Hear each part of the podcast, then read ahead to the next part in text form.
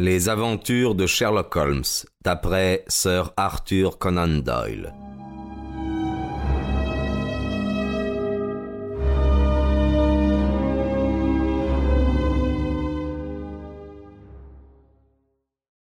Décidément, Madame Warren, je ne vois pas que vous ayez un motif réel d'inquiétude, et je ne comprends pas davantage pourquoi moi, dont le temps est précieux, j'interviendrai.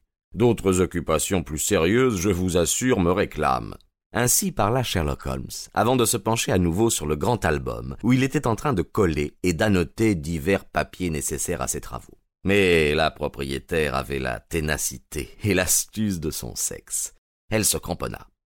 L'an dernier, dit-elle, vous avez arrangé une affaire pour un de mes locataires, monsieur Ferdel Hobbs. Ah oui, oui, oui, oui, une toute petite affaire. Mais il ne cesse jamais d'en parler, de votre bonté, monsieur, et, de la manière dont vous avez su faire surgir la lumière au sein des ténèbres. Je me suis rappelé ces paroles, quand je me suis trouvé moi-même dans le doute et les ténèbres. Je sais que si seulement vous vouliez, vous pourriez.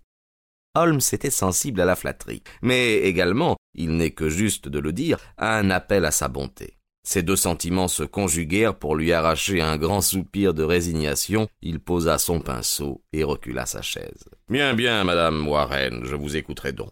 Vous ne voyez pas d'objection à ce que je fume? Merci. Watson, les allumettes. Vous êtes inquiète, si j'ai bien compris, parce que votre nouveau locataire s'enferme dans sa chambre et que vous ne pouvez pas le voir. Eh bien, madame Warren, si j'étais votre locataire, il vous arriverait de ne pas me voir tous les jours. Sans doute, monsieur, mais ce n'est pas la même chose. J'ai peur, monsieur Holmes, tellement peur que je n'en dors plus. Entendre son pas rapide qui arpente depuis le matin jusqu'à une heure tardive de la nuit, et ne jamais entrevoir sa tête, c'est au-dessus de mes forces. Mon mari en est aussi énervé que moi. Mais il est dehors toute la journée pour son travail, tandis que je n'ai, moi, aucun repos. Pourquoi se cache-t-il? Qu'a-t-il fait? En dehors de la bonne, je suis toute seule avec lui dans la maison et mes nerfs me lâchent.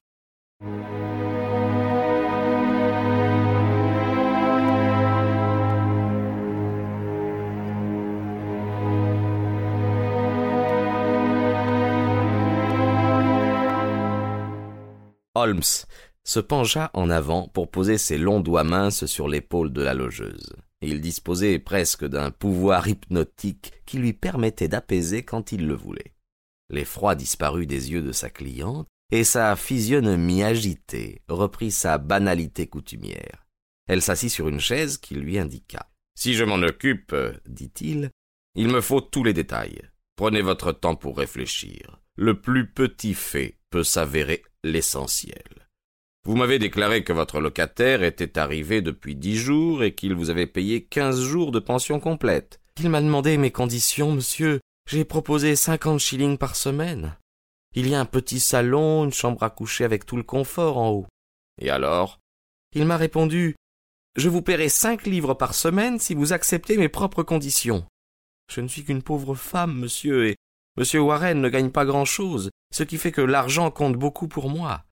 Il a sorti de sa poche un billet de dix livres, et il me l'a remis en disant Vous recevrez la même chose chaque quinzaine si vous acceptez mes conditions. Sinon, au revoir. Et quelles étaient ces conditions? Eh bien, monsieur, c'était d'avoir une clé de la maison. Rien à dire, n'est-ce pas? Souvent des locataires ont leur clé personnelle. Et voilà, il m'a dit aussi que je ne devrais jamais m'occuper de lui, et jamais, sous aucun prétexte, le déranger. Tout cela n'a rien d'extraordinaire, il me semble. Raisonnablement non, monsieur, mais nous sommes loin de la raison. Il loge chez nous depuis dix jours, et ni monsieur Warren, ni moi, ni la bonne, nous ne l'avons jamais revu. Nous entendons ce pas vif qui va, qui vient, qui va, qui vient, le matin, à midi, la nuit, mais sauf le premier soir, il n'est jamais sorti de la maison. Tiens, il est sorti le premier soir. Oui, monsieur, et il est rentré fort tard, nous étions tous couchés. Après avoir payé, il m'avait averti qu'il sortirait et il m'avait demandé de ne pas mettre les barres à la porte. Je l'ai entendu monter l'escalier après minuit.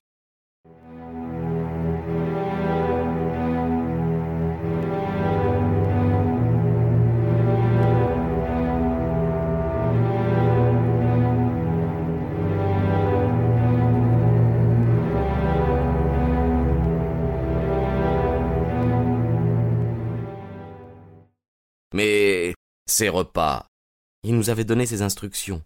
Quand il sonnerait, Nous devions lui monter son repas et le placer sur une chaise devant sa porte, puis, sur un deuxième coup de sonnette, débarrasser sa chaise de ce qu'il a reporté dehors. Quand il a besoin de quelque chose, il le calligraphie en lettres d'imprimerie sur un morceau de papier qu'il dépose sur la chaise. Calligraphie. Oui, monsieur, il calligraphie au crayon en caractère d'imprimerie. Rien que le mot nécessaire, pas autre chose. En voici un que j'ai apporté pour vous. Savon. Et puis un autre, allumette.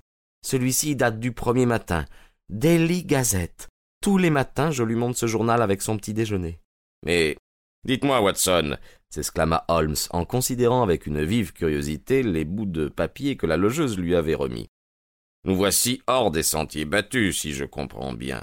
Qu'il s'enferme chez lui, cela n'a rien d'extraordinaire, mais pourquoi calligraphier?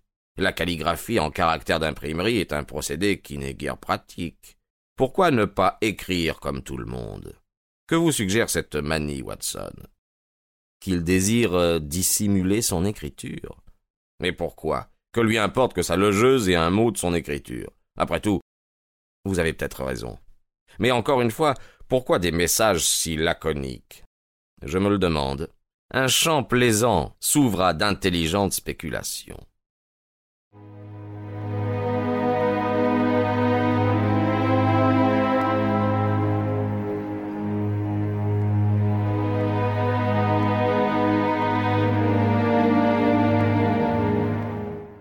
Les mots sont écrits avec un crayon violet à grosse pointe, d'un modèle courant. Remarquez que le papier est déchiré ici, juste à côté du mot, si bien que le S de savon a presque disparu. Voilà qui incite à la réflexion, n'est-ce pas, Watson? Une précaution? Sûrement. Il devait y avoir une trace de, de pouce, sans doute, qui pouvait révéler l'identité du personnage. Voyons, madame Warren, vous dites qu'il s'agit d'un barbu de taille moyenne et brun, quel âge aurait-il environ? Il est assez jeune, monsieur. Pas plus de de trente ans. Réfléchissez. Vous ne pouvez pas me donner d'autres indications Il m'a parlé en anglais, monsieur. Pourtant, il m'a semblé qu'il devait être étranger, vu son accent. Était-il bien habillé? Très bien habillé, monsieur. Tout à fait un gentleman. Des vêtements sombres, rien de spécial à remarquer. Il ne vous a pas donné son nom? Non, monsieur. Et il n'a reçu ni lettre, ni visiteur? Non, monsieur. Mais enfin, vous ou la bonne allez bien chez lui le matin Non, monsieur, il fait le ménage lui-même. Mon Dieu, voilà qui est tout à fait singulier. Avait-il des bagages? Il avait importé un gros sac brun, rien de plus. Eh bien, vous ne nous livrez pas beaucoup d'éléments pour nous aider. Rien n'est sorti de cette chambre, absolument rien.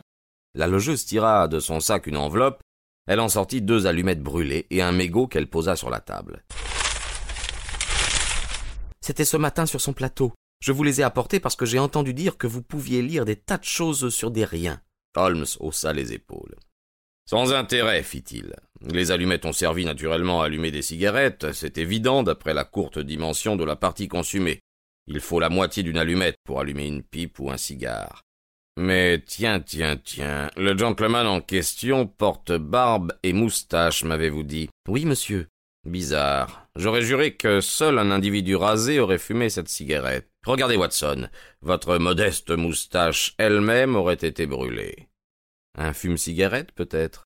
Non, le bout est collé. Je suppose qu'il n'y a pas deux personnes dans votre meublé, madame Warren. Non, monsieur. Il mange si peu que je me demande comment il est encore en vie. Hum, je crois que nous sommes obligés d'attendre de nouveaux éléments. Après tout, vous n'avez pas sujet de plainte, vous avez reçu votre loyer, et il n'a rien d'un gêneur. Certes, ce n'est pas un locataire de type courant, mais il vous paie rondement, et s'il préfère vivre à l'écart, cela ne nous regarde pas. Nous n'avons pas le droit de forcer sa retraite tant que nous n'avons pas une raison de croire que cette retraite est imposée par une culpabilité quelconque. Je m'occupe de l'affaire, c'est entendu. Je ne la perdrai pas de vue. Rendez-moi compte de tout fait nouveau et fiez-vous à mon appui si vous en avez besoin.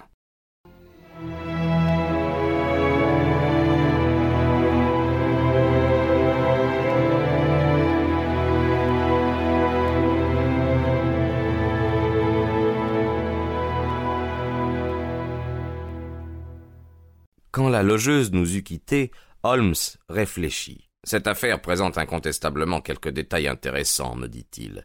Il peut s'agir d'un cas d'excentricité particulière, sans signification, mais il peut s'agir aussi d'une histoire plus en profondeur qu'on ne le croirait a priori.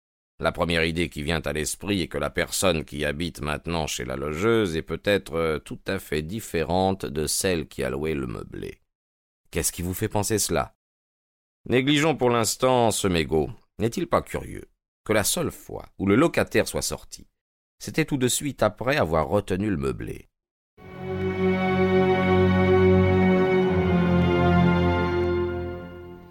Il est revenu, lui ou un autre, quand tous les témoins étaient au lit. Nous n'avons aucune preuve que la personne qui soit rentrée soit effectivement celle qui était partie. D'autre part, l'homme qui a loué la chambre parlait bien l'anglais. Or, celui-ci écrit allumette sans S, alors qu'il aurait dû écrire allumette au pluriel.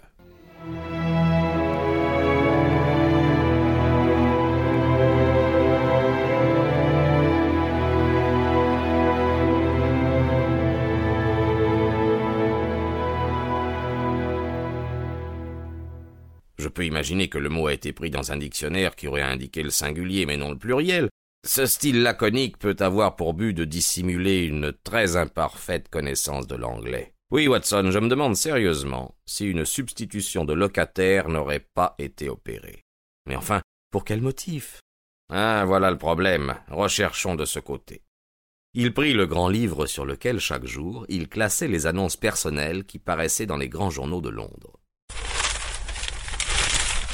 Mon Dieu s'exclama-t-il en tournant les pages.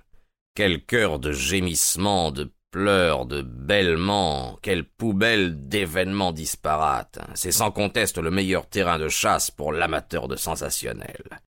Voyons, cet homme est seul. Il ne peut recevoir de lettres sans ouvrir de brèche dans le secret absolu qu'il réclame. Comment des nouvelles ou un message peuvent-ils lui parvenir de l'extérieur? Par une annonce dans un journal, c'est évident. Il n'existe apparemment pas d'autre moyen. Par chance, nos recherches se limitent à un seul journal. Voici les coupures de la Daily Gazette depuis une quinzaine de jours.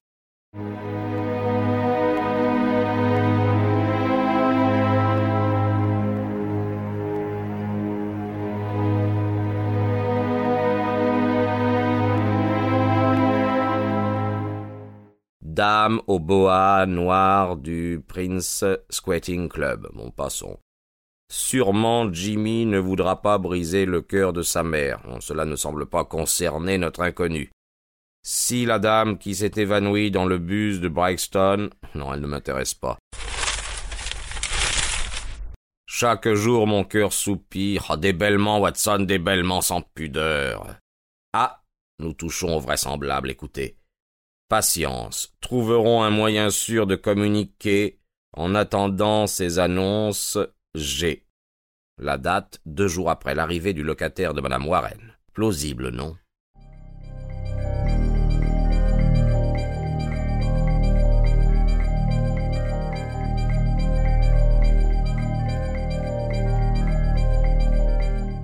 L'inconnu pourrait comprendre l'anglais même s'il ne sait pas bien l'écrire. Voyons si nous trouvons une suite.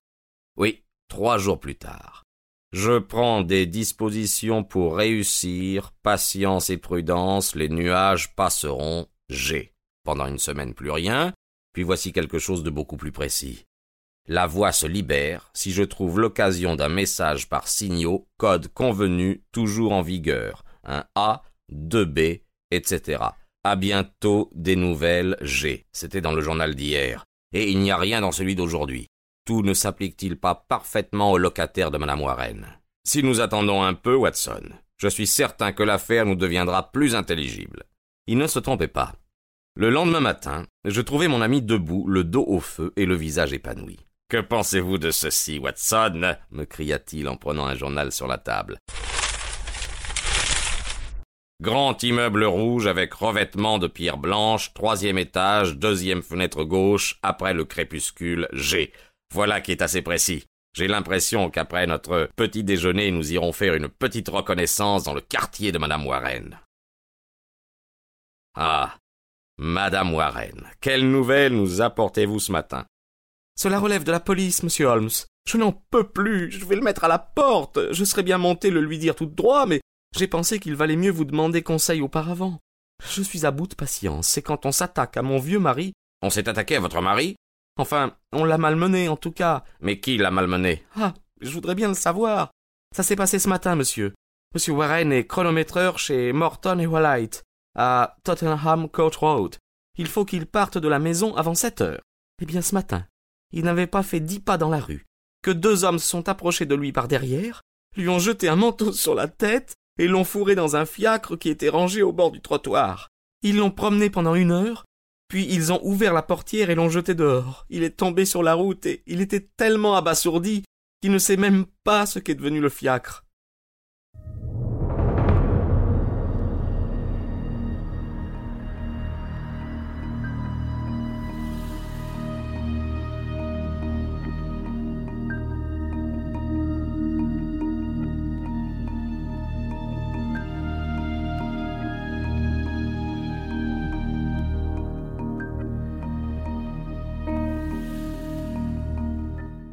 Quand il s'est relevé, il a découvert qu'il se trouvait sur Hampstead Heath. Alors, il a pris le bus pour rentrer à la maison et à présent il est couché sur le canapé. Moi, je suis venu tout de suite vous raconter ce qui est arrivé.